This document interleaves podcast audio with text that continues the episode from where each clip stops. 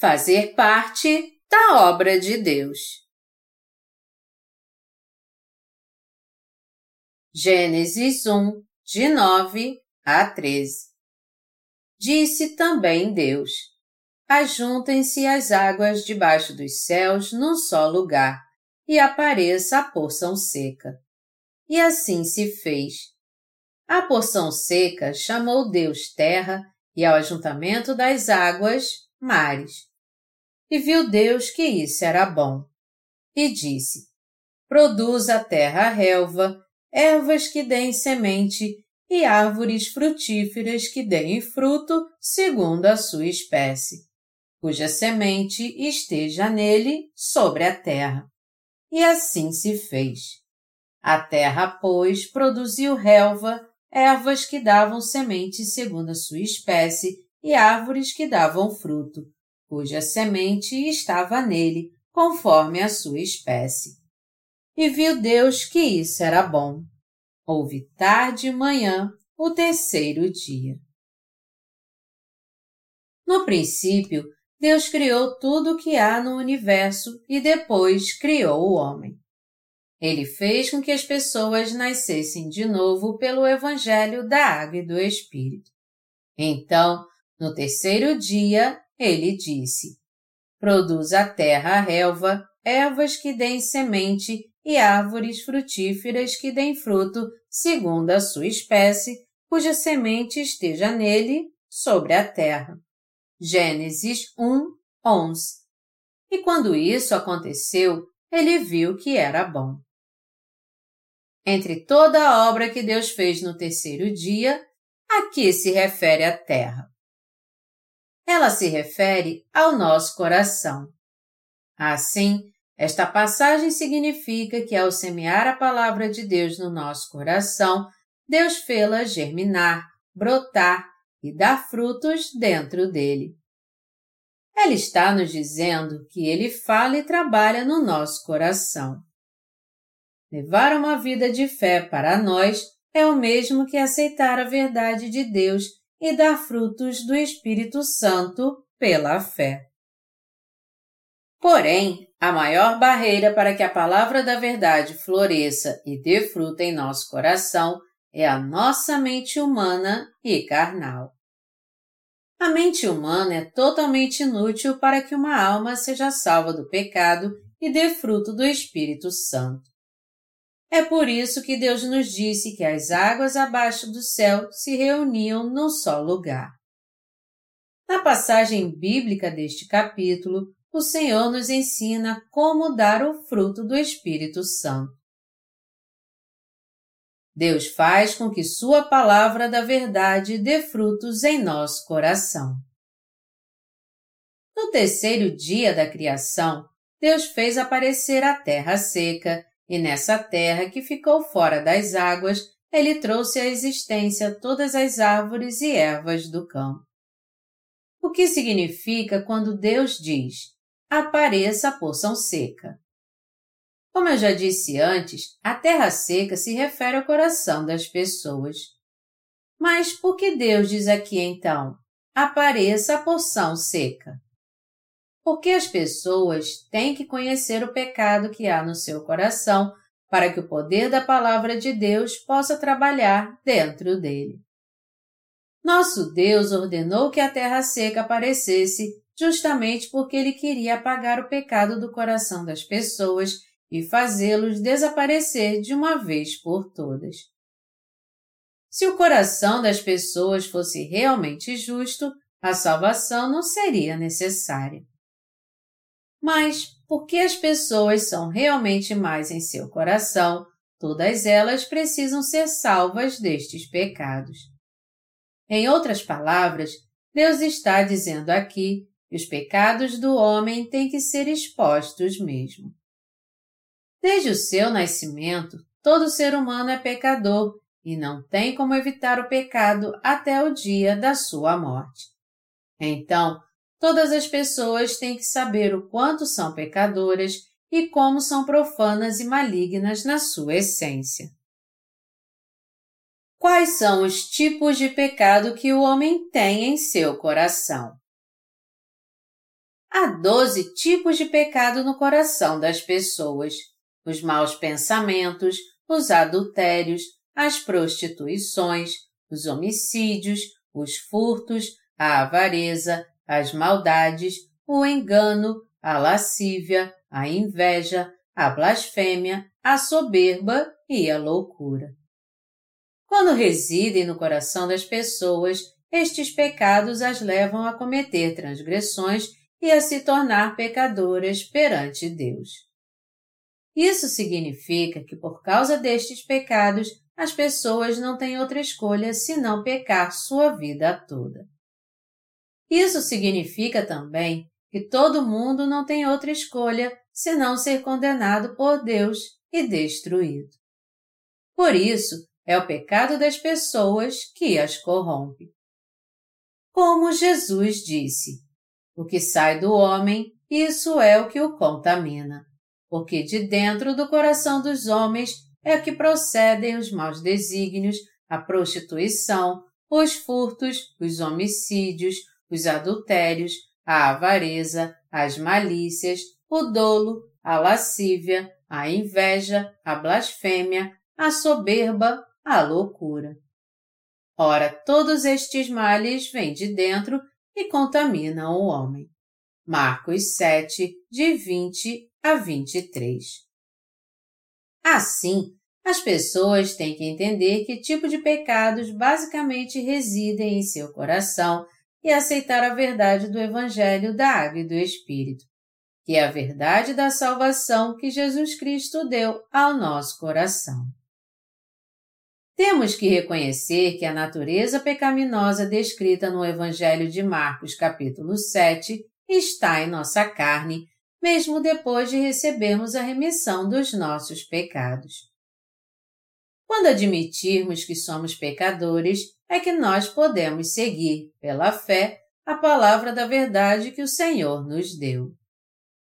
Todos nós temos que aceitar em nosso coração a palavra do Senhor, também temos que reconhecer que não há nada de bom em nós e que só Deus é bom.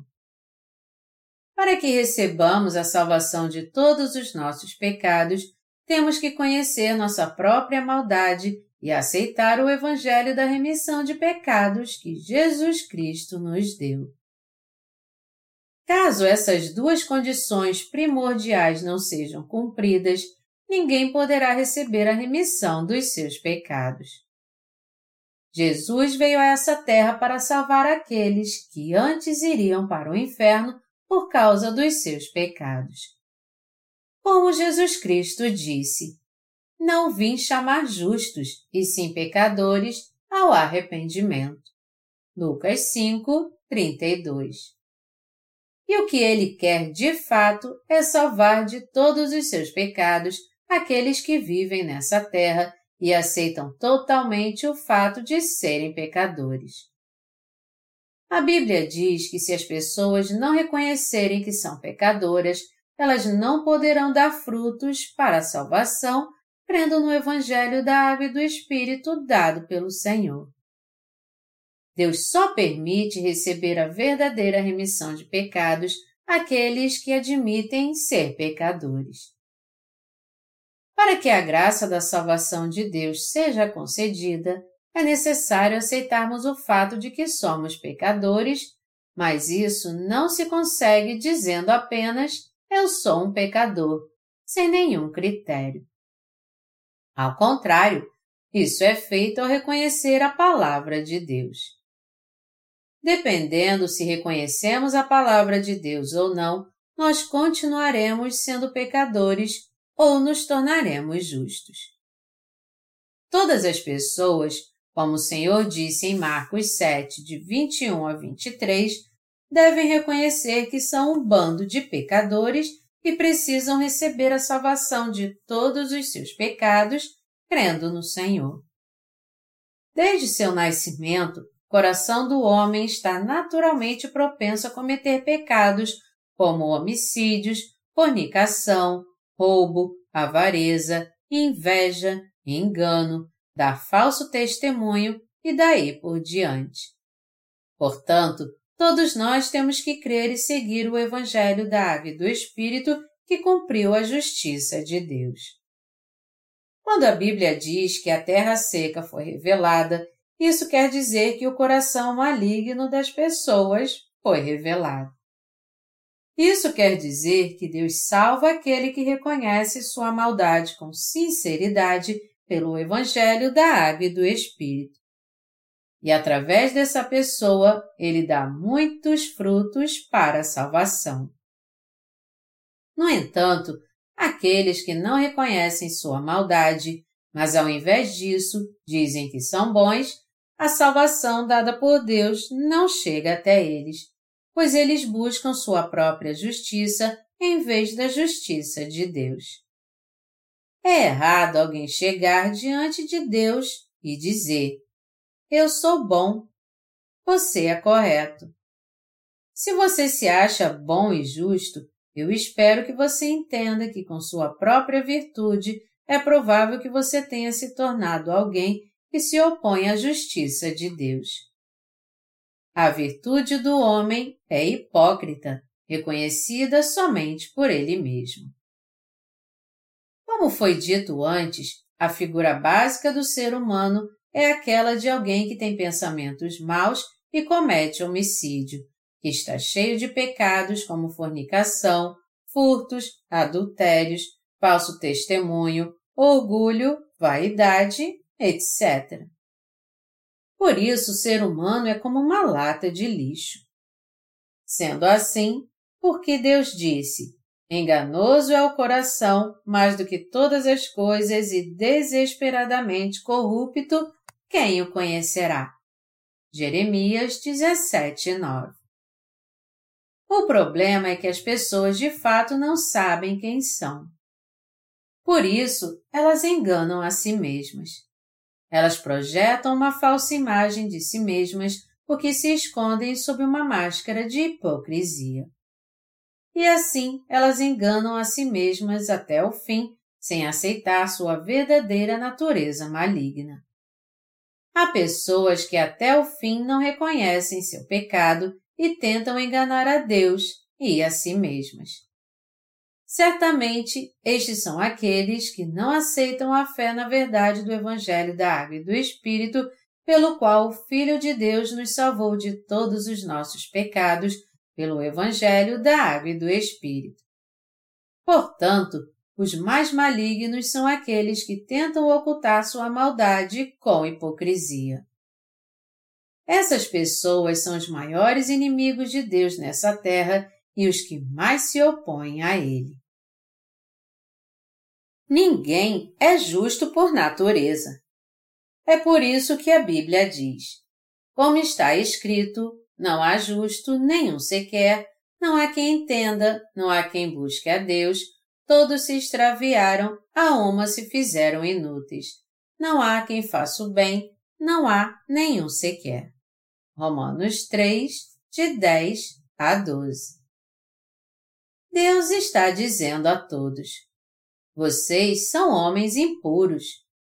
Você acha que alguém pode ter uma vida santa por si mesmo? Isto é um grande engano.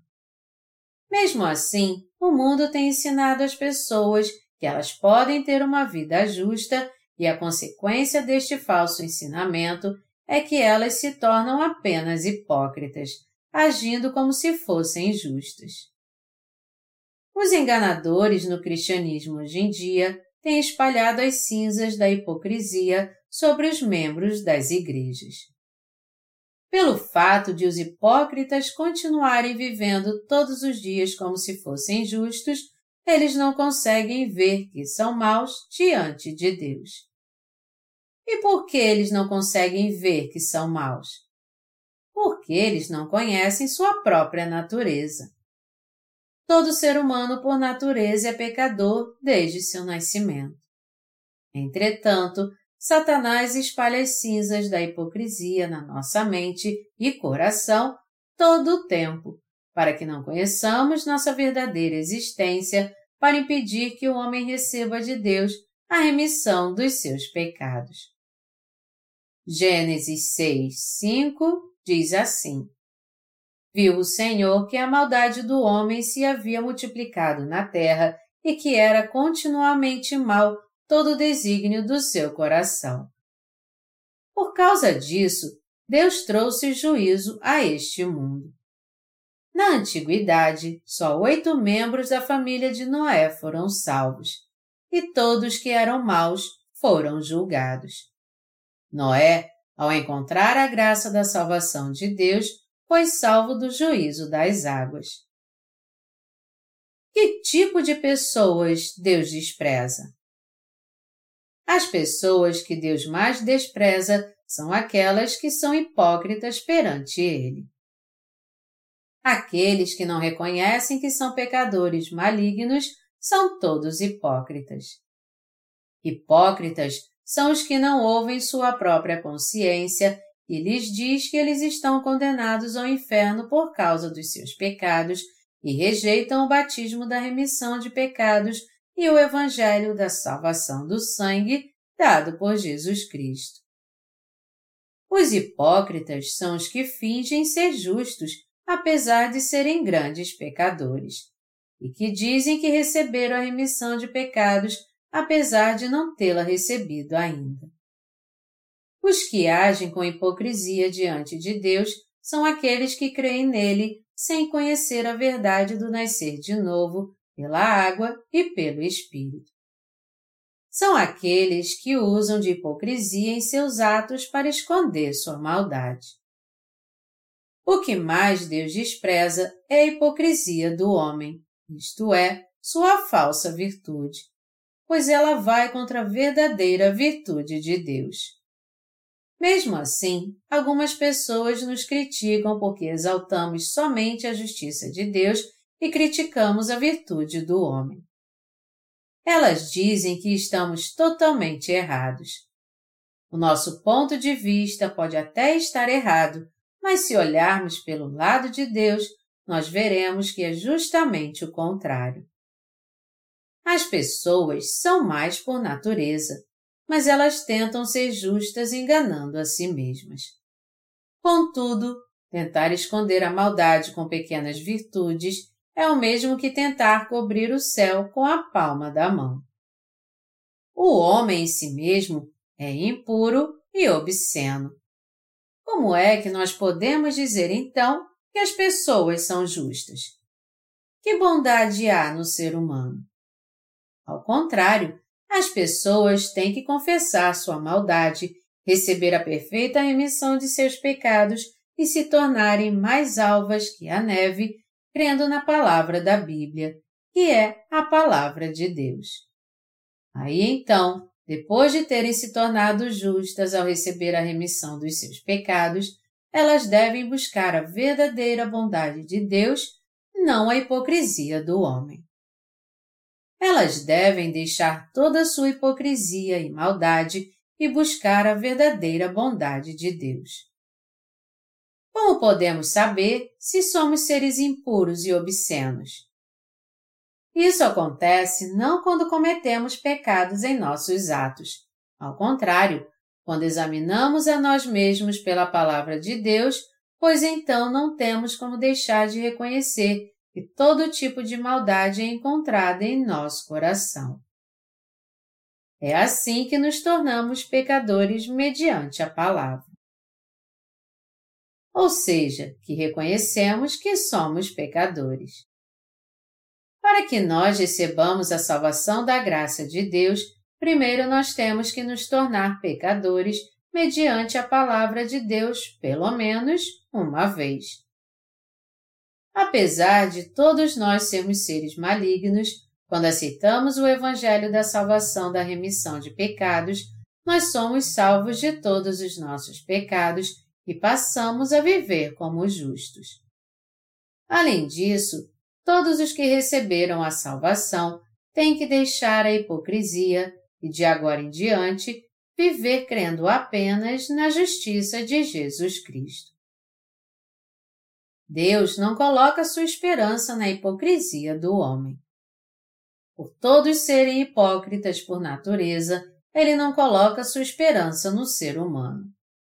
Da mesma forma, pelo fato de a hipocrisia ser algo que as religiões do mundo buscam também, Deus coloca sua esperança naqueles que creem na sua palavra, ao invés de colocá-la na religião. A hipocrisia não apenas leva o homem a cair, mas também leva todos para o mau caminho. Além disso, ela é uma barreira que impede as bênçãos de Deus, assim como a porta que traz maldição às pessoas. Sendo assim, todos têm que tirar a máscara da hipocrisia, não importa quem sejam, perante Deus e as pessoas, e voltar para o Evangelho da Água e do Espírito. Então, já que a hipocrisia é algo que destrói a alma, as pessoas têm que buscar a verdade. Que então é a verdade da salvação que Deus nos deu? É o Evangelho da Água e do Espírito que Jesus Cristo nos deu. Todos nós temos que nascer de novo agora, pois Jesus Cristo já nos salvou de todos os pecados ao receber o batismo de João Batista e morrer na cruz. Além disso, por causa dessa verdade, ficou muito claro que não há virtude alguma no ser humano. Quem quer que você seja, não engane a si mesmo. E também não se deixe enganar pela hipocrisia dos outros. Ninguém deve achar que é grande coisa. Você aceitou o fato de que é maligno aos olhos de Deus antes de começar a crer no Evangelho da Água e do Espírito? Nós temos que aceitar de todo o coração o fato de que nós somos seres malignos. De fato, por mais que o homem se esforce, o que vem dele é só maldade. A verdade é que só pensamentos de furto, homicídio, adultério, inveja, engano, dissensão, ira e loucura vem do coração das pessoas. E essa imagem do mal é o que Deus tem como a imagem da natureza maligna do homem. Mas apesar disso, muitas pessoas continuam vivendo neste mundo sem querer aceitar sua natureza pecaminosa. Enquanto seus atos malignos não forem revelados, elas não aceitarão o fato de que são mais e estão condenadas ao inferno. É por isso que há muitas pessoas que não aceitam o Evangelho da água e do Espírito. Mas o Deus que nos criou sabe que somos seres malignos em nossa essência. E por isso ele continua dizendo: Vocês são seres malignos. Embora Deus tenha criado a lei para entendermos nossa essência maligna, muitos continuam sem conhecer sua maldade. Ao contrário, eles tentam esconder suas culpas com folhas de figueira, isto é, com sua própria vida religiosa. Esta é a imagem mais maligna do ser humano. Entretanto, ninguém pode esconder seus pecados impuros com nenhuma religião deste mundo.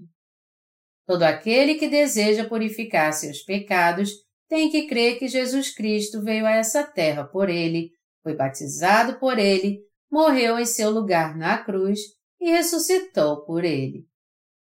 Só quando cremos assim é que os nossos pecados desaparecem.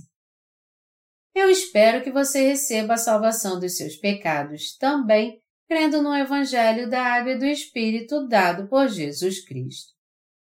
O Senhor quer que as pessoas deixem sua maldade e sejam aquelas que fazem a boa obra ao buscar sua verdade. Meus amados irmãos, para buscarmos a justiça de Deus, temos que crer somente no Evangelho da Água e do Espírito e seguir Jesus Cristo. A passagem bíblica deste capítulo diz que quando Deus olhou para a terra seca e nela fez brotar árvores que produziu frutos, ele viu que era bom. Deus concede a salvação pela remissão de pecados a todo aquele que reconhece em sua imagem pecadora. E ele nos faz dar frutos de justiça quando pregamos a Jesus Cristo, frutos que são lindos aos nossos olhos. Você crê na salvação de Jesus Cristo que veio pela água e pelo Espírito? Os nascidos de novo creem na verdade do batismo de Jesus Cristo no Rio Jordão e aceitam isso em seu coração. O motivo pelo qual Jesus Cristo nasceu nessa terra foi nos salvar dos nossos pecados. Ele levou sobre si nossos pecados através do seu batismo e morreu crucificado para receber a condenação por eles. Jesus Cristo ressuscitou ao terceiro dia, depois da sua morte, para dar a nós, os crentes, uma nova vida. E ele agora está assentado à destra de Deus Pai. Amados irmãos, vocês creem no Evangelho da Água e do Espírito que Jesus nos deu e que Ele é o próprio Deus? Sua fé é justamente aquela que permite que sua alma receba a remissão de pecados. Se vocês não tiverem essa fé, vocês viverão apenas como alguém que cheira muito mal, porque sua hipocrisia vai apodrecer vocês. Agora, contudo, nós podemos entrar no céu e viver para sempre crendo na justiça do Senhor, que veio a nós pelo Evangelho da Água e do Espírito. Eu exorto todos vocês agora a conhecer sua maldade e ser salvos dos seus pecados, crendo na palavra da verdade. E para aqueles que já se tornaram justos crendo no Evangelho, eu peço que usem todo o tempo que lhes resta de vida como servos da justiça, aceitando a palavra da verdade de Deus e crendo nela. A verdadeira salvação de Deus vem àqueles que deixam a sua hipocrisia e conhecem a sua essência maligna. Para aqueles que conhecem seu verdadeiro eu, Deus deu a bênção de receber a remissão dos seus pecados e o Espírito Santo. Deus não trabalha na mente carnal. Ao contrário, ele opera no nosso coração através da palavra da verdade. Deus semeia sua palavra no coração das pessoas e faz com que elas nasçam, cresçam e deem frutos dentro dele. Em João 1, 12, o Senhor diz: mas a todos quantos o receberam, deu-lhes o poder de serem feitos filhos de Deus. O Senhor está dizendo a nós: Eu sou a porta do céu. Eu te salvei com o véu azul, púrpura e escarlate da entrada do tabernáculo. Deus nos fez seu povo e seus filhos, e ele nos disse: Eu pessoalmente me tornei seu pai e seu pastor. Só quando aceitarmos em nosso coração a palavra da verdade que Deus nos falou, é que a flor da salvação brotará dentro dele e dará o fruto do Espírito Santo. Só é possível termos uma verdadeira vida de fé quando nós cremos na palavra de Deus de coração. É crendo na palavra de Deus de coração que nós podemos dar o fruto da salvação. E é crendo nessa palavra que nós podemos louvar a Deus do fundo do coração, servi-lo e receber todas as bênçãos celestiais. Nós temos que guardar na mente o que Deus diz na passagem deste capítulo. Produz a terra relva, ervas que deem semente e árvores frutíferas que deem fruto segundo a sua espécie, cuja semente esteja nele sobre a terra. Gênesis 1, 11. Eu exorto a todos vocês a se lembrar que a terra aqui de fato se refere ao seu e ao meu coração, e que é nele que Deus trabalha por meio da sua palavra.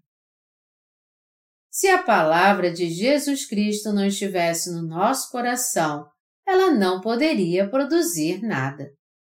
Corações assim não têm nada de bom. Corações assim estão sempre vazios. Só existe um vazio em corações como estes. Os pensamentos criados pelo homem residem em sua carne, mas o coração reside separadamente no espírito. Um coração sem a palavra de Deus está vazio e não há nada nele. Quando nosso coração crê na palavra dita por Deus a nós, é que a erva que produz semente e a árvore que dá frutos começam a crescer dentro dele. Nós recebemos a salvação e nos tornamos filhos de Deus, crendo de coração na Sua palavra. E também recebemos a vida eterna, crendo nesta palavra que está em cima no verdadeiro céu. Nós recebemos todas as bênçãos de Deus em nosso coração. Não foi isso que aconteceu comigo e com você? Se nós confiarmos na nossa mente, muitas perguntas estranhas vão surgir. Então, nós temos que rejeitar todos os pensamentos carnais e confiar apenas na palavra da verdade de Deus. Onde Deus faz sua obra? Ele trabalha no nosso coração por meio da palavra. Deus está dizendo ao seu e ao meu coração: Eu salvei vocês pela água, pelo sangue e pelo Espírito Santo, e foi assim que eu fiz de vocês meus filhos. Vocês são meus filhos. Vocês são meu rebanho, vocês são justos. A palavra de Deus é a semente do Evangelho que nos leva à salvação. Deus fala ao nosso coração. Ele diz: Eu sou o teu Deus. Onde a palavra de Deus encontra pouso? Ela encontra pouso no coração dos que creem na palavra do Evangelho da Água e do Espírito de Deus. Aqui, as águas que estão acima dos céus caem na terra, arregam e fazem nascer nela a vida. A palavra de Deus ou seja, as águas acima dos céus é a semente da vida. Está escrito que a semente da vida está na palavra de Deus, não na terra. Todas as sementes caem na terra e aquelas que são plantadas no solo nascem para a vida, gerando ervas, árvores e vegetação. Essas sementes crescem e se tornam verduras, macieiras e laranjeiras que dão fruto. Em outras palavras, a terra não pode produzir nada por si mesma. A obra de Deus é realizada na terra porque Ele opera nela com suas águas. Toda vegetação, ervas e árvores nascem na terra justamente porque a palavra de Deus cai sobre ela e ela a aceita como a semente da vida. Já que nós cremos em Deus, como é que devemos crer? Crer na palavra de Deus é o mesmo que crer em Deus. O que Deus nos diz? Ele nos diz que já pagou os nossos pecados com o Evangelho da Água e do Espírito e que ele nos deu as divinas bênçãos celestiais. Deus diz que ele fez de nós seus filhos com um véu de linho fino azul, púrpura e escarlate da entrada do tabernáculo. Por isso, nós agora somos os filhos de Deus que creem na verdade do Evangelho da Água e do Espírito. Que relação temos com Deus então? Nós podemos chamar Deus de Pai. E também podemos chamá-lo de nosso Senhor, pois Ele é nosso Senhor e Salvador. É pela nossa fé na palavra da verdade que Deus falou ao nosso coração e nós agora levamos uma verdadeira vida de fé. Não podemos levar uma vida de fé correta seguindo nossos próprios pensamentos. Ter uma verdadeira vida de fé só é possível quando cremos na palavra de Deus de coração. Louvar a Deus é algo que também temos que fazer de coração. Nós temos que entender que é no seu e no meu coração que Deus trabalha. Eu peço a todos vocês que creiam que Deus já trabalhou no seu coração pela palavra do Evangelho da Água e do Espírito. O Evangelho de Deus veio dos céus. Existe em Israel um lago muito singular chamado de Mar Morto. Vida alguma sobrevive naquele lugar. as águas do Rio Jordão, que nascem no lago da Galileia, fluem pelos vales do Jordão e desaguam nele. Só a superfície do Mar Morto está aproximadamente 400 metros abaixo do nível do mar. E por não haver nenhum lugar mais baixo do nível do mar do que o Mar Morto, as águas que nele desaguam não fluem mais para lugar nenhum. E como suas águas evaporam muito rápido por causa do clima quente da região, o nível de salinidade das águas do Mar Morto é muito alto. Por isso, não existe nenhum peixe nele e nada pode sobreviver ali. Ao longo da costa do Mar Morto é muito difícil crescer árvores ou alguma vegetação. O mundo do pensamento humano é como o Mar Morto. A palavra de Deus não opera nos pensamentos do homem. Se a palavra de Deus cair nas águas do mar, ela não terá efeito. Se a palavra de Deus cair no mar dos pensamentos carnais, vida alguma poderá nascer ou crescer. Por essa razão, nós temos que ter uma vida de fé, crendo no Evangelho da Água e do Espírito. Ter fé no Senhor é o mesmo que crer na palavra de Deus nós temos que crer na palavra de Deus de coração.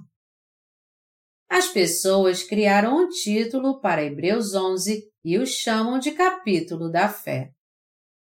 Se nós lermos Hebreus 11, de 24 a 31, está escrito: Pela fé, Moisés, quando já homem feito, recusou ser chamado filho da filha de Faraó preferindo ser maltratado junto com o povo de Deus a usufruir prazeres transitórios do pecado.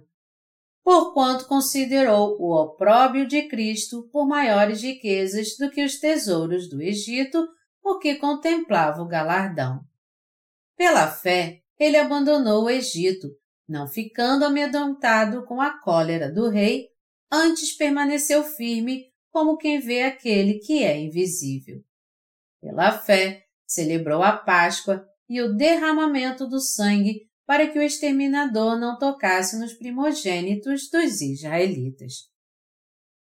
Pela fé, atravessaram o Mar Vermelho como por terra seca. Tentando, os egípcios foram tragados de todo. Pela fé, ruíram as muralhas de Jericó depois de rodeadas por sete dias. Pela fé, Raabe a meretriz não foi destruída com os desobedientes porque acolheu com paz aos espias. Além de Moisés e Raabe, mencionados na passagem acima, várias pessoas de fé são citadas em Hebreus capítulo 11. Mas que tipo de fé era a deles? Aqui cria de coração na palavra que os servos de Deus falaram a eles. Por terem crido na palavra de Deus, Moisés e Raabe puderam viver, provar da grande obra de Deus e receber a salvação. Nós também podemos receber a verdadeira salvação crendo na palavra de Deus de coração. Nós agora temos que levar uma vida de fé, confiando na palavra de Deus de todo o nosso coração. Nós temos que seguir a Cristo pela fé na palavra de Deus. Por mais que confiemos em nossos pensamentos, isso não nos traz benefício algum.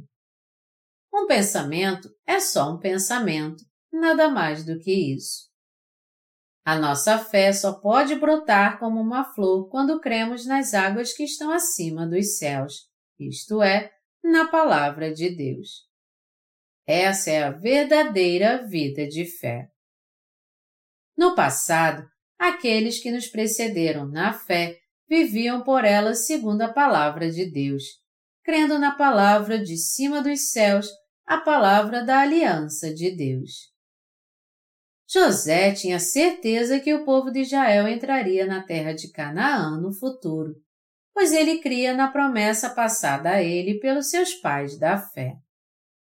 Foi por isso que no seu leito de morte ele disse estas últimas palavras mesmo que eu morra, Deus fará com que vocês entrem na terra de Canaã no futuro.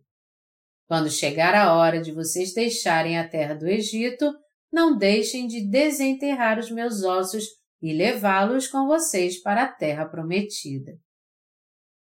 José disse estas últimas palavras porque ele cria na palavra que Deus havia dito a Abraão, que ele salvaria o povo de Israel depois de quatrocentos anos de escravidão e os levaria de volta para a terra de Canaã.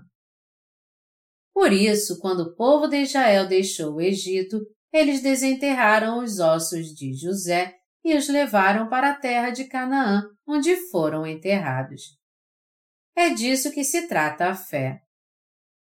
Onde Deus faz sua obra? Ele a faz na terra. Isso quer dizer que Deus trabalha em nosso coração. O que está em nosso coração?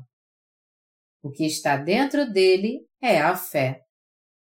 Qual é a verdadeira natureza da fé? É crer na palavra que está acima no céu, isto é, na palavra de Deus. A fé é justamente isso. Crer de todo o coração na palavra de Deus que está no céu, a palavra que veio ao nosso coração, a palavra que Deus nos deu, isso é ter fé. Todos nós temos que saber o que de fato é a fé. Se fosse para ver um tesouro valioso no nosso coração, nós poderíamos dizer que ele seria ter fé na palavra de Deus de todo o coração. O que há de mais precioso é um coração que tem fé, e um coração sem fé não passa simplesmente de um monte de pensamentos carnais. Todo pensamento que vem da carne do homem é só um pensamento. Não é algo que vem da palavra da verdade mar e a terra em si mesmos não têm vida. Só a água acima dos céus, isto é, a palavra da verdade e a semente da vida, é que vem sobre a terra e faz com que ela dê lindas flores, produza vegetação e dê árvores frutíferas. O fato é que todas estas lindas flores, frutos e vegetação vêm à existência pela palavra de Deus que está nos céus. O solo não tem nada a fazer se não aceitar tudo que cai nele. A terra não faz nada além de receber a semente quando esta cai sobre ela. O que eu estou tentando fazer com que você entenda é que a fé correta não é aceitar em nosso coração o que é criado pela nossa lógica e pensamentos, nem crer nisso. A fé edificada com base no pensamento humano vai e volta como as ondas do mar, e suas espumas são como dúvidas. Mas essa fé criada pelo pensamento humano é instável porque às vezes parece ser algo razoável, mas outras vezes não. Nossos pensamentos humanos são sempre assim, vão e voltam. Não é assim? Os pensamentos carnais não são assim? Entretanto, se tivermos um discernimento de tudo pela palavra de Deus, tudo vai ficar mais claro. A verdadeira fé não tem nada a ver com os pensamentos carnais do homem. Deus não trabalha na vida das pessoas por meio dos seus pensamentos. Quando a palavra da verdade de Deus vem a essa terra, a semente da verdade da vida floresce e dá fruto. O que é que tem o poder de fazer a água do mar e a terra florescer e dar fruto? É a palavra da verdade de Deus. Eu espero que todos vocês entendam agora que a palavra de Deus nasce e opera nessa terra. A obra pela qual Deus traz a vida não acontece nos nossos pensamentos carnais, mas ao contrário, ela acontece apenas no coração que crê no Evangelho da Água e do Espírito. Deus só aprova nossa fé quando cremos na Sua palavra com um coração sincero. Mas apesar disso, são poucas as pessoas que creem na palavra de Deus de coração. A palavra de Deus é a verdade e ela tem poder. está escrito: Porque as armas da nossa milícia não são carnais, e sim poderosas em Deus para destruir fortalezas. 2 Coríntios 10, 4 A fé na palavra de Deus é uma arma poderosa que destrói as fortalezas, e os que têm essa fé receberão abundantes bênçãos do Senhor. Uma fé correta não pode crescer crendo no engano, criado pela nossa tentativa de entender e crer na palavra de Deus com nossos pensamentos carnais. Essa fé sempre vai e volta como uma onda, crê no momento e fraqueja um minuto depois. A nossa fé jamais deve ser uma fé meramente religiosa. A flor da verdadeira fé jamais pode florescer quando alguém confia em seus próprios pensamentos. O que eu quero que você entenda é que Deus não trabalha nos pensamentos carnais do homem. Onde é que Deus faz sua obra então? Ele trabalha em cima da nossa fé que crê no Evangelho da Água e do Espírito, que é a Palavra de Deus. A obra de Deus só acontece de fato quando cremos nele de coração. O fato é que somente quando cremos no Evangelho da Água e do Espírito, na Palavra de Deus, é que ele nos dá a salvação, nos torna seus filhos, responde às nossas perguntas, nos fortalece e nos leva a dar frutos espirituais. Deus trabalha no nosso coração por meio do Evangelho da Água e do Espírito. E até agora Ele continua trabalhando no meu e no seu coração com o Evangelho da Água e do Espírito. Amados irmãos, vocês creem em Deus com seus pensamentos carnais ou com seu coração crendo no Evangelho da Água e do Espírito? A fé na palavra da verdade está dentro de vocês? É preciso deixar os pensamentos carnais quando se crê em Deus. Deixemos nossos pensamentos diários do dia a dia e creiamos em Deus colocando nossa fé na Sua palavra. É porque Deus trabalha em nossa vida que nós cremos nele de todo o coração, o louvamos de todo o coração o seguimos de todo o coração, oramos a Ele com toda certeza no nosso coração e fazemos Sua obra de todo o coração. Por crer que Deus é meu Pai, eu posso fazer minha oração da fé com toda confiança e dizer: Pai, por favor, faça isso por mim. A obra de Deus acontece dentro de nós. Deus disse em todo o seu poder: Produza a terra relva, ervas que deem semente e árvores frutíferas que deem frutos segundo a sua espécie, cuja semente esteja nele, sobre a terra.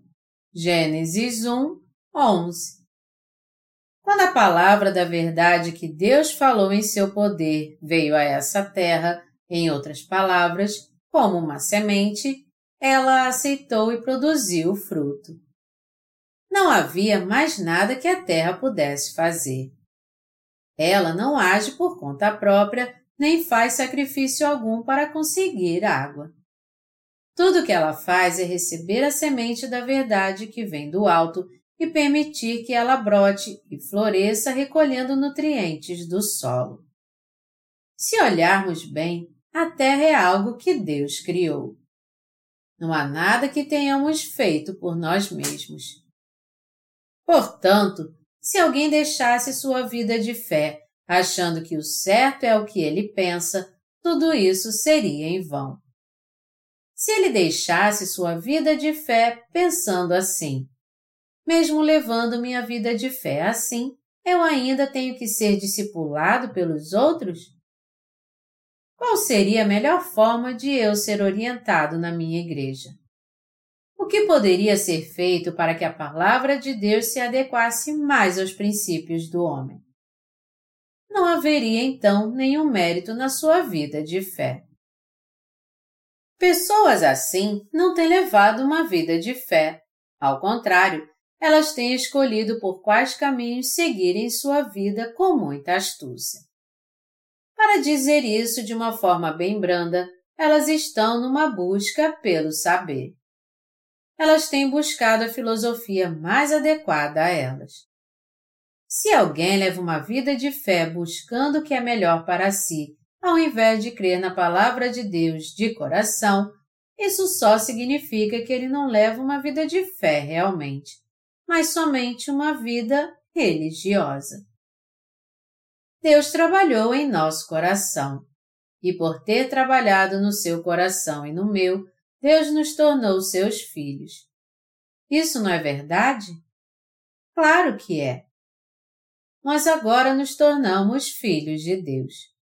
Mas nós nos tornamos filhos de Deus por causa dos nossos pensamentos? Não, de forma alguma. Se fôssemos confiar nos nossos pensamentos, nós jamais nos tornaríamos sem pecado, pois isso seria como segurar o vento. Como é que nos tornamos filhos de Deus então?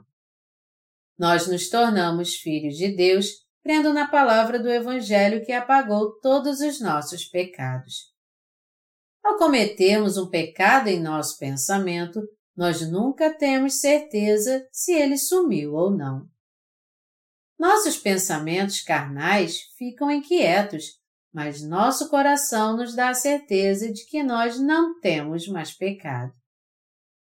Todas as pessoas da fé, sejam elas Moisés, Josué ou Raabe, a prostituta, resolveram seus problemas com o pecado. Nós podemos ter uma vida de fé correta, crendo de coração na palavra de Deus. Quando nós cremos na palavra de Deus de coração, a semente da vida que está na palavra entre nós e trabalha em nós. E ela faz brotar em nós um ramo da fé. Mas isso é algo que não podemos fazer por nós mesmos. E embora não haja beleza em nosso coração, ainda assim Deus fez brotar um lindo ramo, fez nascer flores e frutos. Em outras palavras, Deus fez uma linda obra em nós. E com que ele faz isso? Ele faz isso com a palavra da verdade. A semente da verdade entra em nós então, e essa semente faz uma linda obra dentro de nós. A verdade nos leva a pregar o Evangelho às outras almas, a fazer a obra para servir a Deus, segui-lo pela fé, lutar contra o diabo e vencê-lo. É a verdade que nos capacita a fazer essas coisas. Todavia, por mais zelosos que tentássemos ser, jamais poderíamos fazer isso. Melhor dizendo, nós não podemos levar uma vida de fé baseados em nossos pensamentos. Você nunca poderá receber o Evangelho da Salvação se seu coração pensar assim eu vou pensar sobre isso e se eu puder entender, eu vou crer. Mas se eu não entender isso, mesmo depois de ler na palavra e ouvi-la várias e várias vezes, eu jamais vou crer nisso então. O que eu quero dizer é que eu vou crer somente na parte que eu entender. Se você pensa assim, você então tem que se desfazer disso rapidamente. A fé é algo simples. Tudo que nós temos a fazer é meditar na palavra de Deus de coração e crer nela simplesmente. A verdade também é algo simples. A verdade é só a verdade. Ela não considera algo justo só porque nós pensamos que é, nem é confirmada pelos nossos pensamentos. A verdade não se torna verdadeira porque nós a aceitamos, nem se torna falsa porque a rejeitamos. A verdade é só a verdade. É algo que nunca muda. Pensamentos humanos impedimentos para uma vida de fé. Deus revelou a obra que ele queria realizar no ser humano através da obra da criação. No primeiro dia, Deus falou sobre a obra da salvação. No segundo dia, ele falou da obra da divisão. No terceiro dia, ele falou como alguém poderia se tornar uma pessoa de fé. Apesar disso, há muitas pessoas cuja fé ainda não chegou ao terceiro dia. E para se tornarem servas de Deus, elas devem crer na obra de Deus feita no terceiro dia da criação. No quarto dia, Deus criou as estrelas do céu. No quinto dia, então, a obra de podermos contemplar pela fé céu e mar, de reinarmos sobre tudo pela fé e de desfrutarmos de tudo por completo, foi realizada. Qual é a maior barreira para que a obra do terceiro dia seja realizada em nosso coração? São nossos pensamentos carnais. Mas não qualquer tipo de pensamentos. São os pensamentos carnais. Muitas pessoas estão levando uma vida de fé baseada em seus próprios pensamentos carnais. E já que isso acontece, sua vida de fé está sujeita aos seus pensamentos e a verdade é que ela vai ser sempre desencorajada se isso não mudar. Por mais que alguém pense assim, ah, isso parece tão correto, por isso vamos crer nisso. Eu creio. Se sua fé não estiver baseada na palavra de Deus, quando ele passar por momentos difíceis, então tudo vai se perder de uma hora para outra. Sua fé vai perecer. Por exemplo, quando um tufão chega à costa, ele causa um grande estrago ao longo dela. É como se fosse uma enorme onda que sai varrendo tudo de uma vez, destruindo tudo que há na praia e inundando as casas. Quanto mais uma pessoa tem uma mente carnal, mais sua fé enfraquece por causa disso. E chega uma hora que ela desaparece de uma vez por todas, sem deixar vestígio. Quando alguém se deixa levar mais e mais pelos seus pensamentos carnais, isso acaba até com as coisas que ele antes cria. E por fim, a fé que ainda restar, por menor que seja, se acabará. Existem dois tipos de pessoas: as que creem na palavra de coração e as que levam uma vida de fé de acordo com o que elas acham que é certo. Os que levam uma vida de fé de acordo com seus próprios pensamentos ainda não conhecem a obra que Deus fez no terceiro dia. Amados irmãos, nós temos que crer na palavra de Deus de coração. Temos que meditar nela de coração e crer nela da mesma forma. É com nosso coração que temos que crer. Só então Deus fará sua obra em nós. Os que aceitam a palavra de Deus somente até o nível dos seus pensamentos e não creem nela, tendem a ouvi-la como se fosse uma aula de história e pensam assim. Este não é o tema principal desta passagem. Hum, ele está falando sobre a fé hoje. Eu acho que esta passagem pode ser interpretada assim. Eu não estou dando aula de história agora. E eu não estou dizendo que o tempo de Moisés foi tantos anos antes de Cristo e que a cultura daquela época era assim e assim. Moisés se tornou o líder da nação de Israel naquela época assim e assim. Isso foi fabuloso. Todos nós devemos ser como Moisés. Ao contrário, o que eu estou dizendo a vocês é que toda a fé do povo de Israel, seja a fé de Moisés, de Raabe ou de Josué, estava baseada em crer na palavra de Jeová de coração.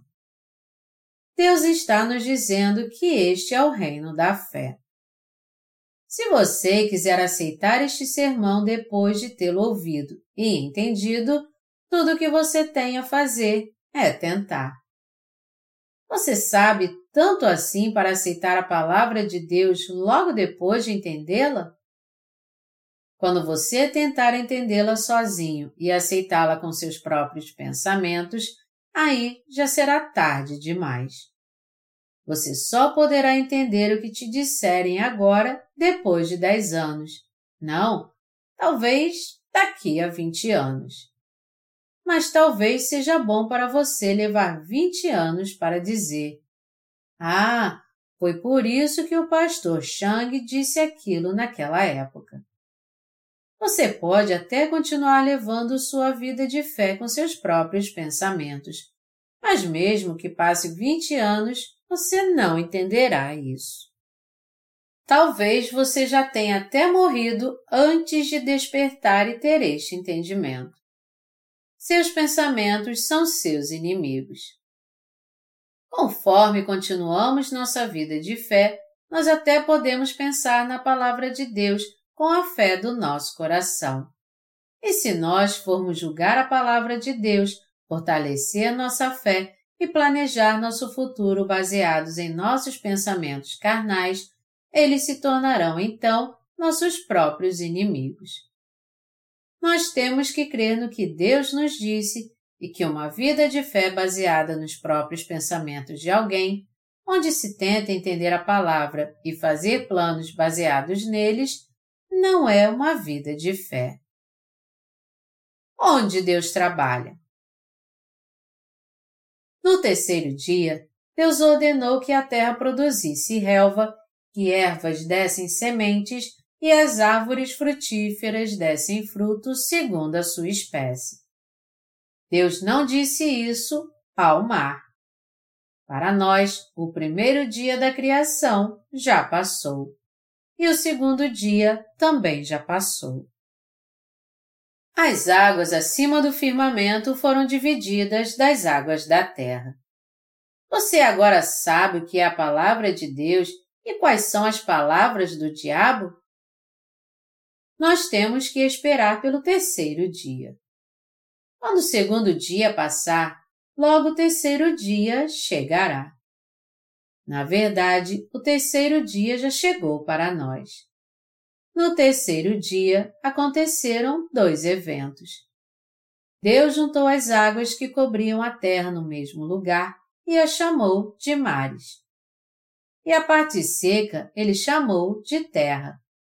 Isso quer dizer que Deus separou os mares da terra de forma perfeita. Entre os dois que foram divididos, onde Deus faz sua obra. Ele trabalha na terra. Foi para a terra que Deus disse: produza a terra a relva, ervas que deem semente e árvores frutíferas que deem fruto segundo a sua espécie. Gênesis 1, 11. Deus plantou sua semente nessa terra e através dela ele produziu frutos. Ao fazer isso, ele revelou sua glória. Por isso que está escrito que o que Deus viu era bom. Como é que Deus trabalha em nós, então? Ele trabalha em nosso coração. Ele fez sua obra no coração dos que creem. Nós recebemos a salvação pela fé. Nós fomos salvos do juízo pela fé. Pela fé, nós chamamos Deus de Pai. É pela fé que vivemos. Pela fé seguimos a palavra de Deus. Tudo é feito pela fé. Contudo, temos que entender que ainda há muitos irmãos e até mesmo alguns servos de Deus que ainda não passaram do terceiro dia. Até agora eles julgam a palavra com seus próprios pensamentos. A palavra de Deus é o objeto da fé e da verdade, não um objeto da nossa análise e julgamento. Por mais que nós analisemos a palavra de Deus com nossa mente humana, não podemos encontrar nela nenhum erro. Por isso, temos que desistir dessa tentativa inútil e crer de todo o coração. Nós temos que crer em toda a palavra que Deus nos prometeu e completou, e em todas as promessas restantes que Ele cumprirá em nós com toda certeza. Como você tem levado sua vida de fé até agora? Quando você ouve a palavra de Deus ou lê a Bíblia, você a deixa de lado porque não a entende bem, não crê nela e nem a aceita até que você finalmente possa entendê-la? Quando nós vamos a uma empresa, vemos sobre a mesa do diretor alguns documentos marcados assim: resolvido, não resolvido e com reservas. O que quer dizer os resolvidos? Quer dizer que eles são documentos cuja decisão final já foi tomada.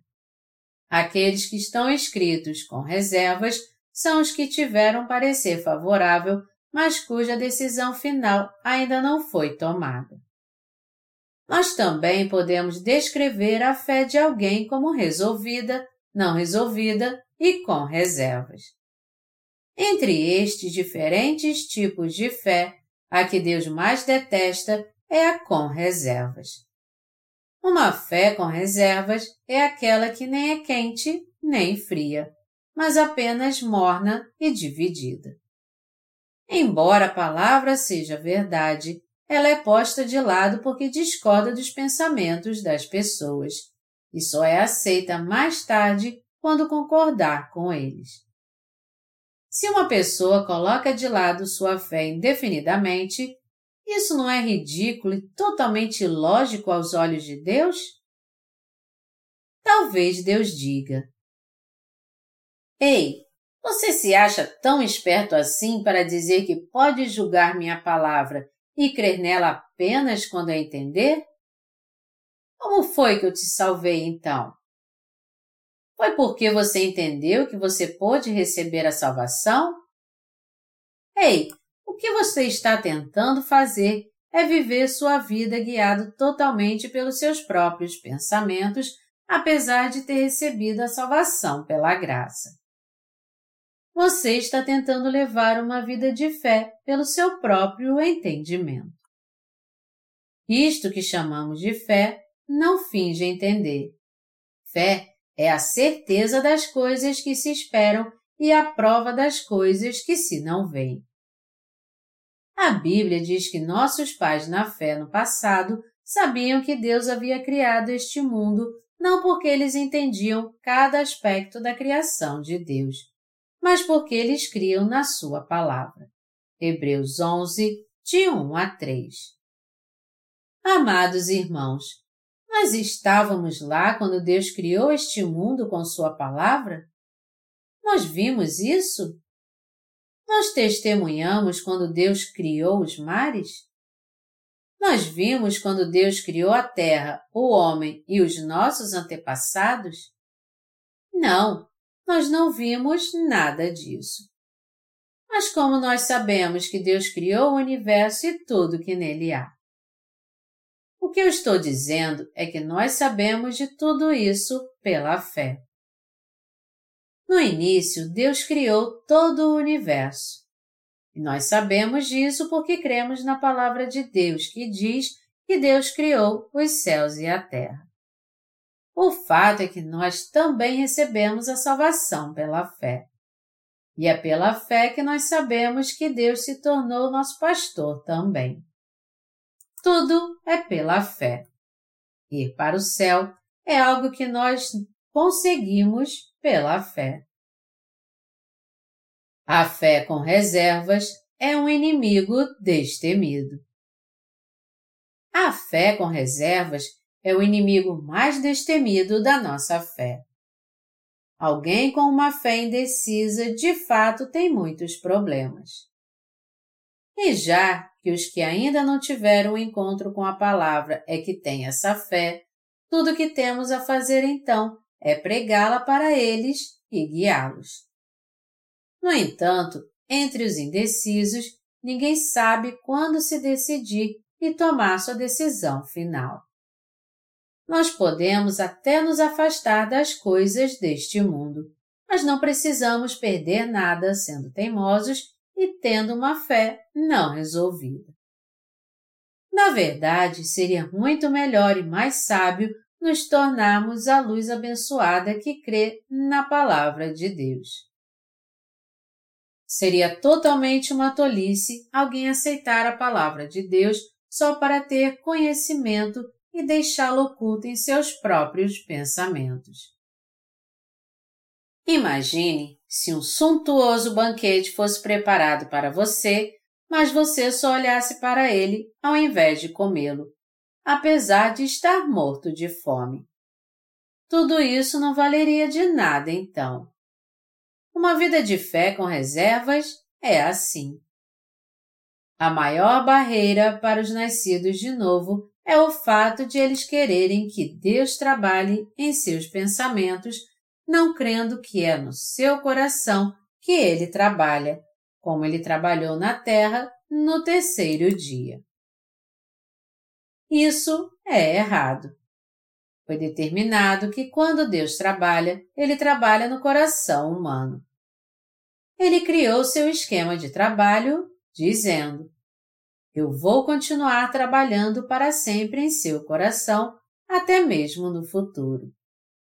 Porém, as pessoas ainda esperam por algo absurdo.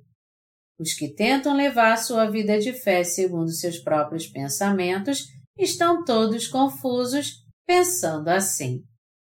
A água do mar também é água, então Deus tem que trabalhar na água do mar também. Puxa, como minha mente está confusa! Isso é tão difícil de entender. Assim como as ondas sempre arrebentam na praia essas pessoas têm pressa de aprender a palavra, mas só que por si mesmas. A palavra de Deus é algo que simplesmente temos que crer.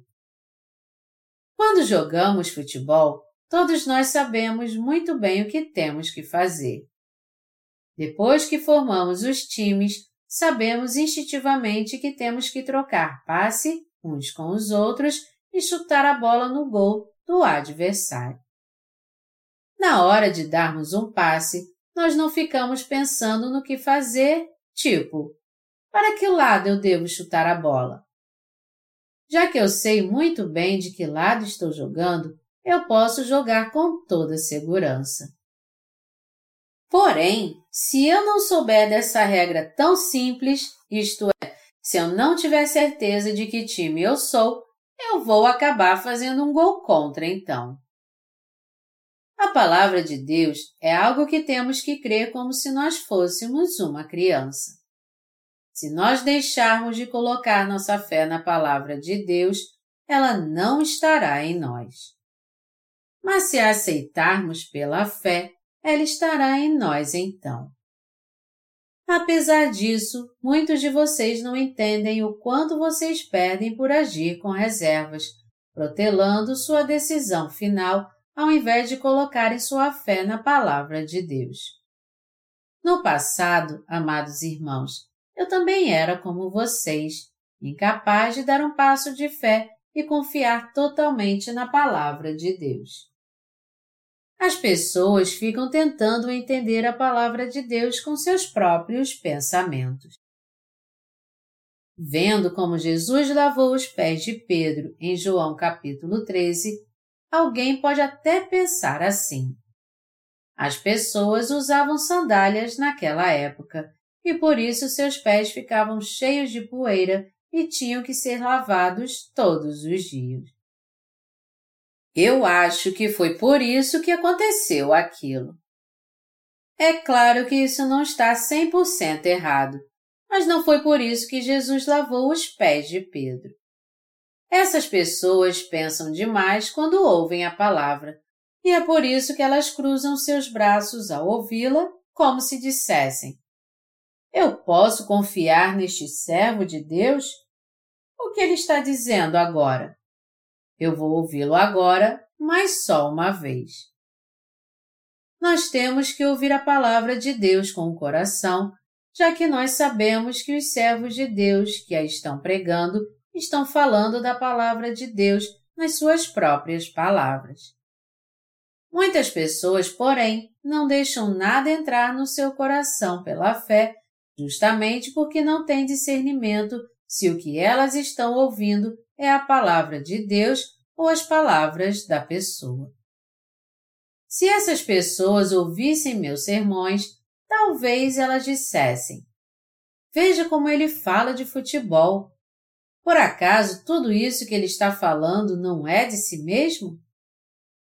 Na verdade, o que eu falei sobre o futebol aqui também é a palavra de Deus, não é? Mas aqueles que levam sua vida de fé segundo seus próprios pensamentos adoram escolher o que é melhor para si quando ouvem a palavra de Deus. Eles decidem por si mesmos o que é a palavra de Deus e o que não é. Muitos deles ficam protelando justamente por fazerem esse tipo de escolha quando ouvem a palavra de Deus, se recusando a crer nela totalmente. E já que eles adiam sua decisão, a fé não cria raiz e não cresce dentro deles. Outras pessoas já crescem na fé rapidamente, todos os dias, mas os que pensam por si mesmos dificilmente veem algum crescimento. E, por causa disso, sua fé cresce muito pouco, mesmo depois de eles terem passado por grandes sofrimentos, pois isso é o mesmo que tentar raspar o fundo de uma panela. A palavra de Deus trabalha no coração das pessoas. É nessa verdade que temos que crer. A palavra de Deus nunca trabalha nos nossos pensamentos. Se você dissesse a Deus: Querido Deus, eu acho que isso é assim. O que tu achas, Deus? Então ele responderia: Ah, sim, me esqueça então. Já que você sabe tudo, faça o que você quiser. Você vai ter que se virar sozinho agora. Deus quer ter comunhão conosco através do nosso coração. Ele quer compartilhar o amor e se alegrar em nosso coração. Ele quer fazer a flor brotar. Deus quer vir à terra, plantar flores e árvores frutíferas nessa terra seca e nos mostrar seu caminho misterioso. A verdade é que Deus quer firmar a raiz do verdadeiro Evangelho no nosso coração e fazer brotar suas flores para que ele dê frutos espirituais através de nós. Você tem que saber disso. Você compreende? Você tem que renunciar à sua vida de fé do passado que se baseava em seus próprios pensamentos. Mesmo que você pensasse por cem anos, nada viria deles. E mesmo que viesse, isso nada mais seria do que uma perda de tempo e energia. As pessoas de fé que creem na palavra de Deus. Nós temos que levar uma vida de fé tendo um coração que crê. Olhe para as pessoas em Hebreus que viveram pela fé. Uma delas, Raabe, a prostituta, ouviu um boato que dizia: Há um ser divino, Deus, que se chama Jeová, em meio ao povo de Israel e que o guiou através do Mar Vermelho. E porque Deus estava com eles, eles foram libertos das dezenas de milhares de soldados egípcios, pois este Deus chamado Jeová acabou com o exército egípcio, afogando a todos no mar. Este é o ser divino que está com o povo de Israel. Embora a prostituta fosse uma estrangeira, ela creu com seu coração, dizendo: Se este ser divino existe, vou crer nele. Eu creio neste ser divino que salvou o povo de Israel como meu Deus. E aconteceu que, quando chegou a hora, espias do povo de Israel foram à cidade de Jericó na terra de Canaã, onde Raabe morava. Os historiadores dizem que as muralhas de Jericó eram tão largas e fortes que dois caminhões de oito toneladas poderiam subir e descer delas sem nenhum problema. Estas muralhas eram duplas, uma por dentro e outra por fora, e dizem que eram muito largas. Assim, elas eram perfeitas para a defesa. Para os pensamentos humanos, essas muralhas jamais poderiam ser derrubadas. Naquela época, quando uma cidade era atacada, os exércitos invasores usavam arietes para derrubar suas portas e invadi-la. Mas porque as portas de Jericó eram enormes e seus muros grandiosos, acreditava-se que a cidade dificilmente pudesse ser tomada e que nenhum exército poderia penetrá-la. Em cima das muralhas, a prostituta Raabe tinha uma taverna. Raabe montou uma taverna em cima daquelas muralhas e sua família vivia da venda de vinho. Contudo, essa prostituta Raabe, que havia ouvido falar de Jeová, o Deus do povo de Israel, creu nele de coração e disse: Se este Deus é assim, eu vou crer nele. E quando os espias chegaram, ela teve fé e os escondeu. Eles ficaram na taverna e espiaram tudo, ouvindo o que as pessoas diziam enquanto elas bebiam.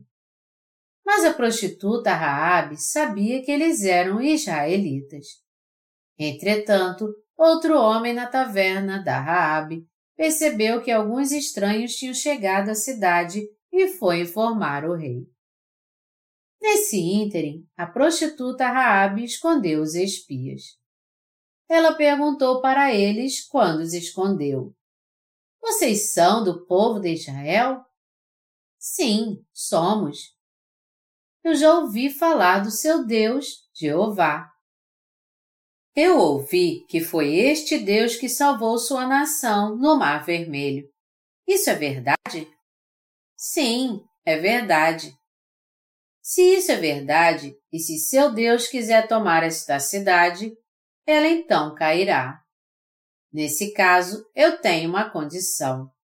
Eu vou esconder vocês, mas quando seu povo tomar a cidade, eu quero que vocês salvem a mim e a minha família. Os espias fizeram um acordo com ela então que eles salvariam sua família.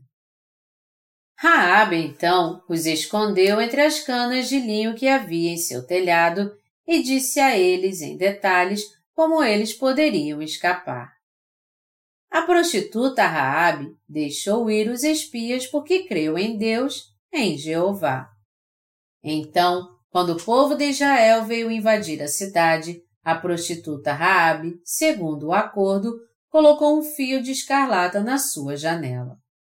A Bíblia diz que todos os da família de Raabe foram poupados segundo a ordem de Josué. Não mateis ninguém na casa que estiver com um fio de escarlata. O que significa essa atitude que Raabe tomou?